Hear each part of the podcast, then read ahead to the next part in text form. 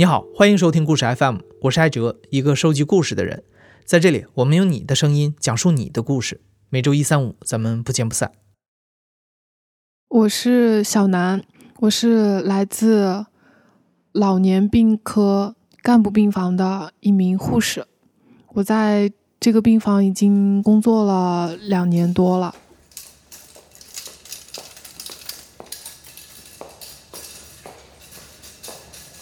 在我从事护理这一份行业的生涯里面的时候，就是从普通病房一下子过渡到了干部病房以后，会觉得它的环境给了我一个冲击，环境真的太好了，这么窗明几净，这么敞亮，通风如此良好，空气如此清新的地方，真的不像一个病房。病人也很少，因为现在三甲医院床位普遍都很紧张，普通病房都有加床、走廊。甚至电梯间这种情况，但是干部病房都没有，非常安静。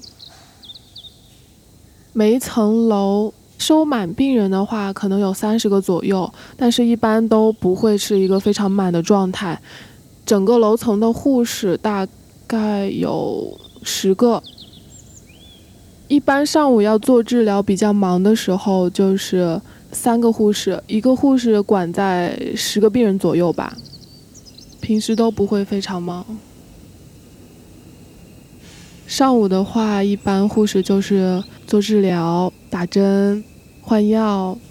雾化呀，然后给他们讲一下疾病，嗯，相关的一些知识，什么注意的事项。一般没有什么特殊的情况，下午就是继续跟病人在一起，就是在病房里面维持一个，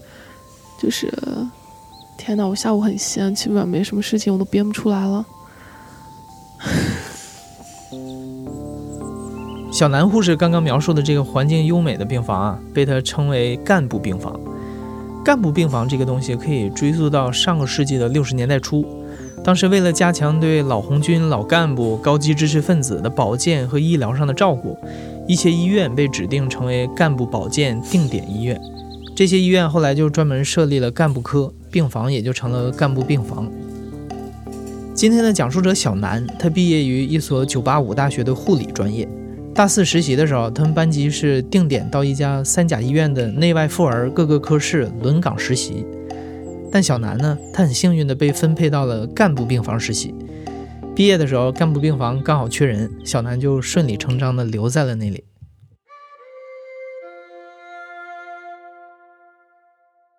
我有遇到过，嗯，地位很高的，他也不能说是很难伺候，就是要求很高。他们有一种想法是，以他这个地位，那个连规培的医生都不配和他谈论病情，就是只有主任才配跟他谈论病情。实习生就更不用多说了，实习生就是根本连进这个病房他都觉得是一种打扰。我有遇见过很。很坏的语气，就是很刁难的语气，然后就说：“呃，你换一个人来。”但是也有那种好言跟你讲说：“哦，但他可能会比较委婉。他说：‘哎，我以前住过这个病房，上一次是呃哪个护士或者哪个哪个医生给我看的病，我这次还要找他，就是像点服务员一样。’”如果是很坏的语气的话，我就会觉得很不爽。然后，如果那个病人确实是我负责的话，我就会告诉他那个人不在，你要找那个人不在，你这个次住院就是我管。当然，这个话是看级别说的啊。如果是真的是那种打过很很厉害的招呼，甚至说是院长都来亲自看望了的话，那就按他的要求啊，他要谁来就谁来。我们病房和普通病房就相当大的一个区别就在于此。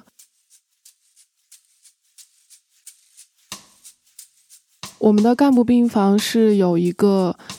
独立的楼，一到九楼全都是干部病房。然后根据病人等级的不同，他们被分配在不同的楼层。普通的干部病房就是厅级以上、副省以下，大概每一层楼会有三十个病人，就是双人间。然后每个病床配的有陪护床。单独的卫生间，嗯，微波炉、冰箱，还是那种双人用的大冰箱。再往上面就是顶层的两层，就是副省级以上的，就是一层楼只有五个病人，它就是一个套间，它是有一室和一厅的。客厅里面会有一个沙发、茶几和电视，然后卧室里面会有两张床，一张是供一个病人休息的病床，还有一张就是供家属或者陪伴使用的床。然后再到更高级的，就是最顶层只有两个病人，整个就一套间，两室一厅，全都是供他自己，就是一个病人享用。所有的东西都是一个人的，我们也会提供相应的生活用品。一般复省来了之后，都会一个人包一个房间，就是两张床都是他一个人睡，这样也是可以的。然后像那种带一个客厅的话，就是有可能是在职的厅级以上的和副省以上的，像一些就是大学的院士也是可以住在。那个一室一厅的那个里面也是可以包间的，然后最高级的话，那个楼层就很少开，因为是有特殊病人的话才会才会住过来。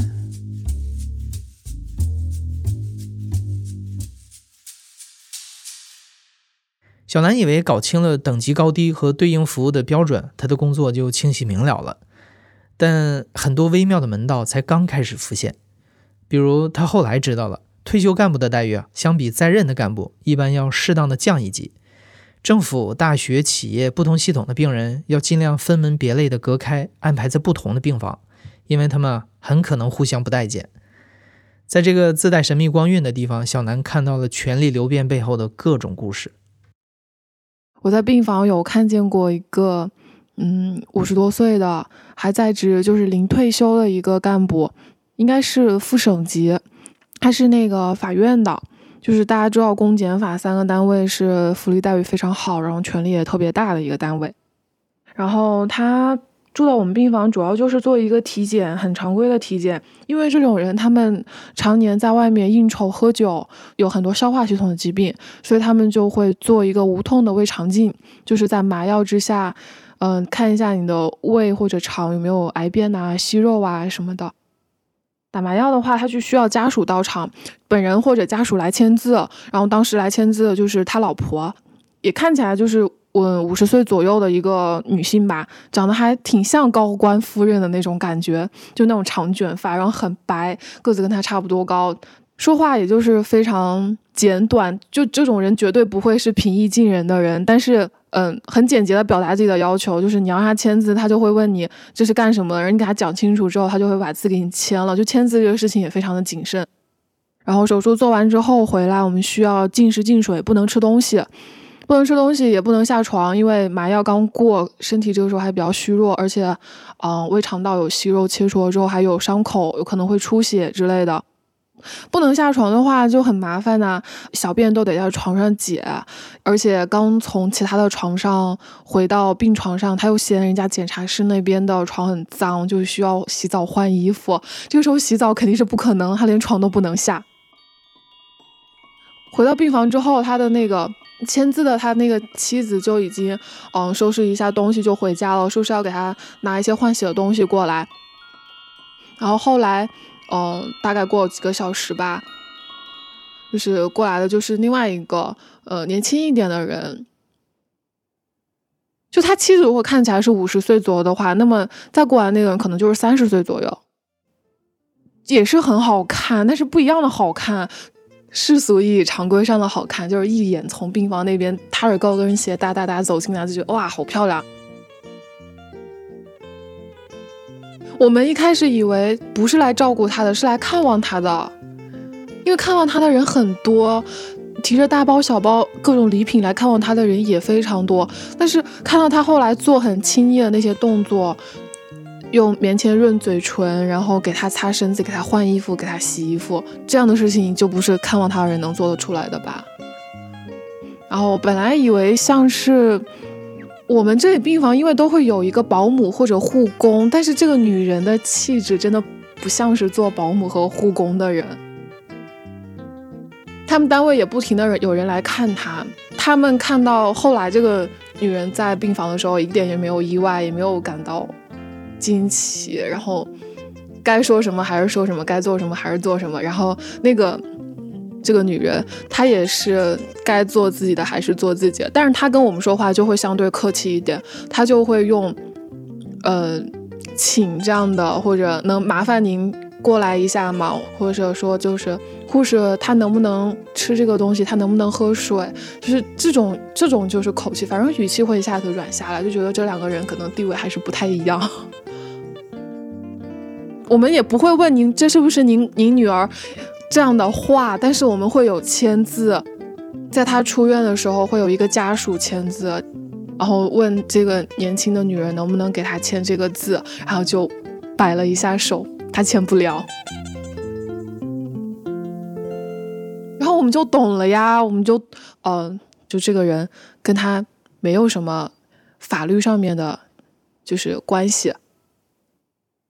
他的夫人其实只是出现在他做手术之前和做手术的时候就需要家属陪同的时候，后面他并没有出现过，就不见了，人家就不来了。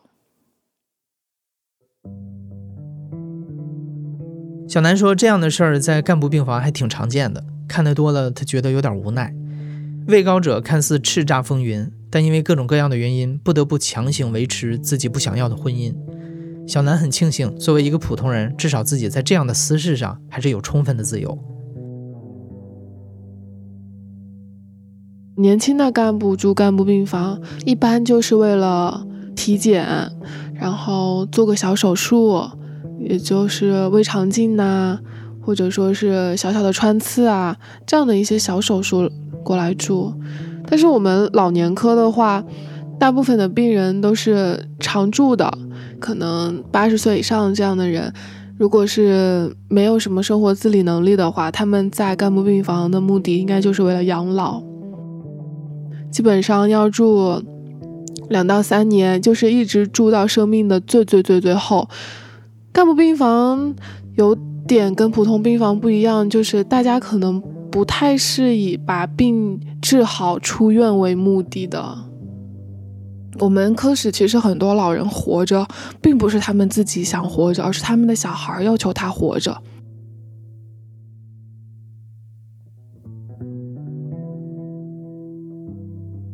我们这里还住过一个爷爷，他已经八十九岁了。他在退休之前是在法院工作的，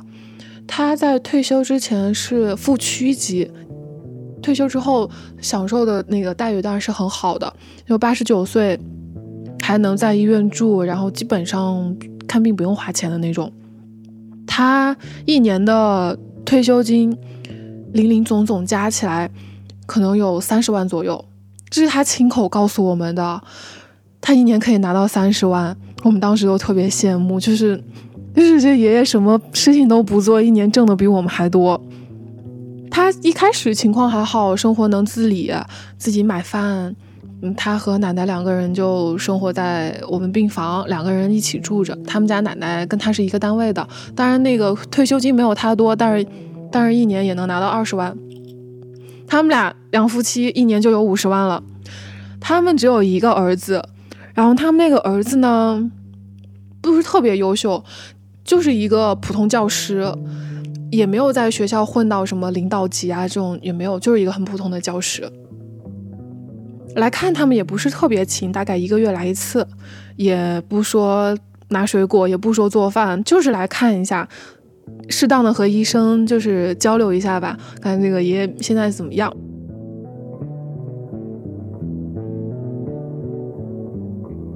后来这个爷爷病情变化了，一下子就，嗯，忽然就胆结石发了，然后需要去做一个小小的腔镜手术。但是他已经八十九岁了，八十九岁的老人其实能扛过这一关。医生当时都不太敢做这个手术，但他不做这个手术，他很疼，胆结石非常疼，用止疼药又有很多副作用，而且也活不长。当时就很纠结，哎呀，怎么选怎么选？然后他儿子就是为了赌一赌，觉得手术如果做好了，这石头取出来了他们家这个爷爷还能活很久。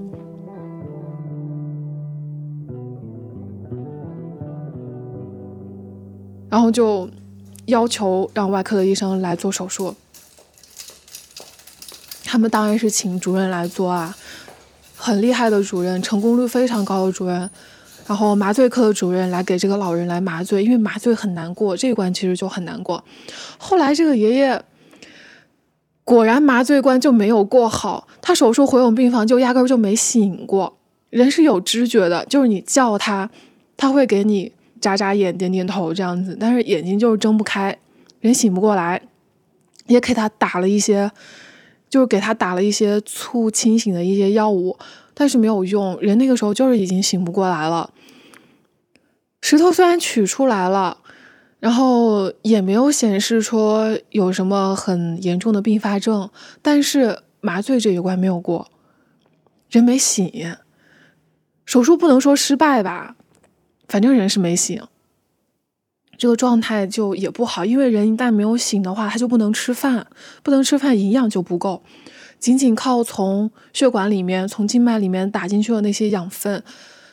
能让他维持生命，但是也维持不了多久。而且八十九岁，他本来就很瘦，他也不是那种很胖。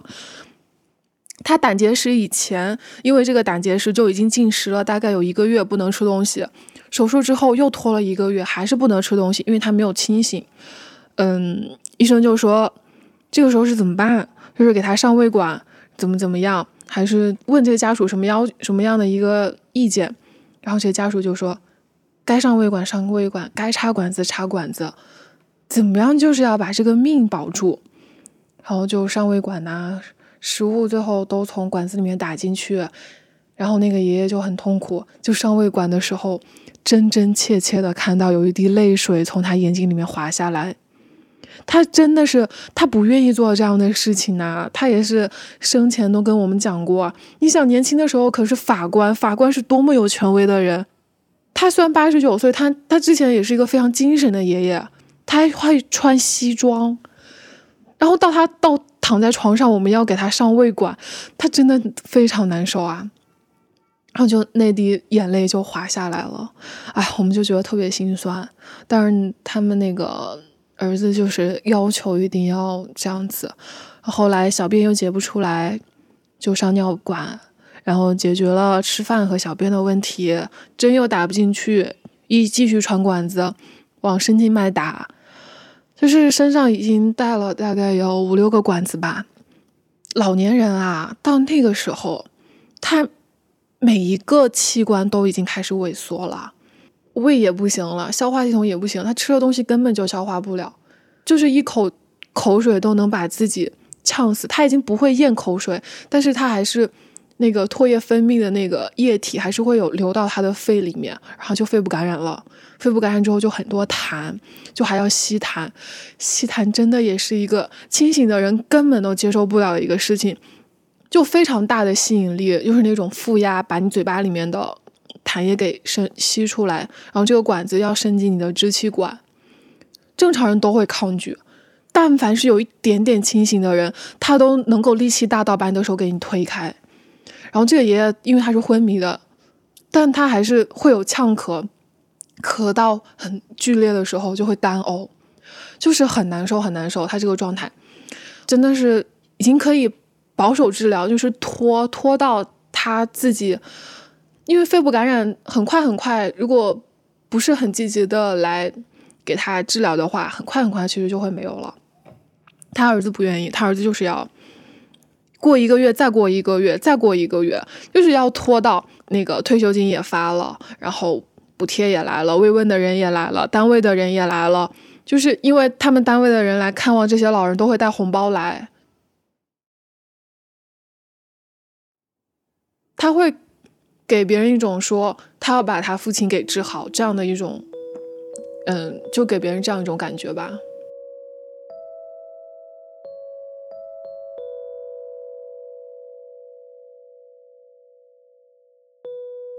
但是后来反正还是天不从人愿，没有按照他的要求，这个爷爷最后还是没有能活下来，但是拖了大概有半年。在各种医疗手段的支持下，反反复复做一些有创的操作，各种抢救啊，就把他的生命给维持了大概有半年。我觉得那个爷爷是不愿意的，我觉得奶奶其实也是不愿意的，但是奶奶一开始真的是不愿意的，她后来可能是被她儿子给说服了，然后后来这个奶奶也虽然也很痛苦，我们在我们在给爷爷吸痰，给爷爷做一些让他会难受的事情的时候，奶奶就在旁边抹眼泪，但是，奶奶虽然抹眼泪泪，也没有制止我们。因为他们只有这一个儿子，他们就会在他们利用好他们生命的每一刻，就是死亡前的这段时间，也要把它用好。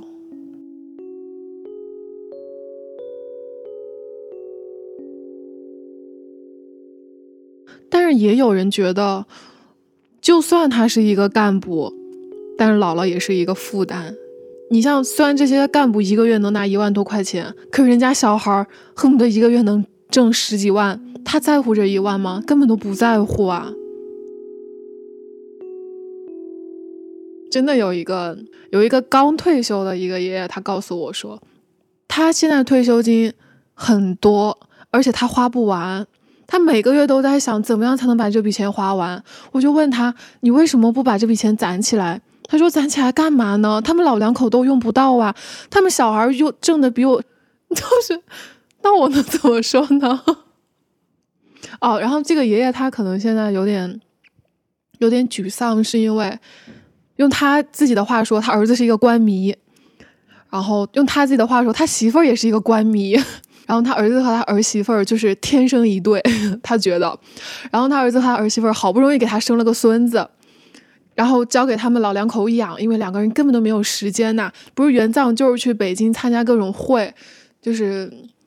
丰富自己的履历，为自己的加官进爵做一些铺垫吧。然后他把他的孙子，他和他老伴儿把他的孙子从刚出生带到了六岁，然后他孙子要上学了，这时候他儿媳妇不让他养了，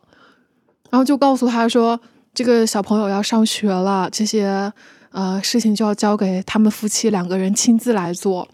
然后这老两老两口啊，这个爷爷忽然就没有事情了，他就好空虚啊。以前天天接孙子，特别开心，把孙子带到我们病房来玩儿，现在不能接孙子，然后自己又退休了，整个生活就极其的无聊。这个爷爷他在退休前是副厅级。他儿子是某个局的，还没有当上很大的官，但是一心在往官路上走。嗯，他他儿媳妇儿跟他是一个单位单位的，然后我就跟他说：“你为什么不让你儿子再生个二胎呢？”然后我姐爷爷就说：“他们俩没有时间生这个二胎，就是他儿媳妇根本都不想再怀一次孕，不想再生一次小孩，不想再经历那个十个月不能上班的这种感觉了。他儿媳妇也是要。”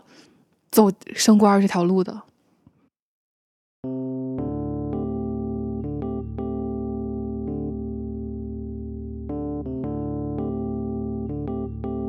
这些年来，政府也在逐渐的改革干部病房制度，推动把干部的医疗福利并入到普通的医保当中，把干部病房逐渐变成老年病科，让它面向社会，成为和特需病房一样的高端医疗服务。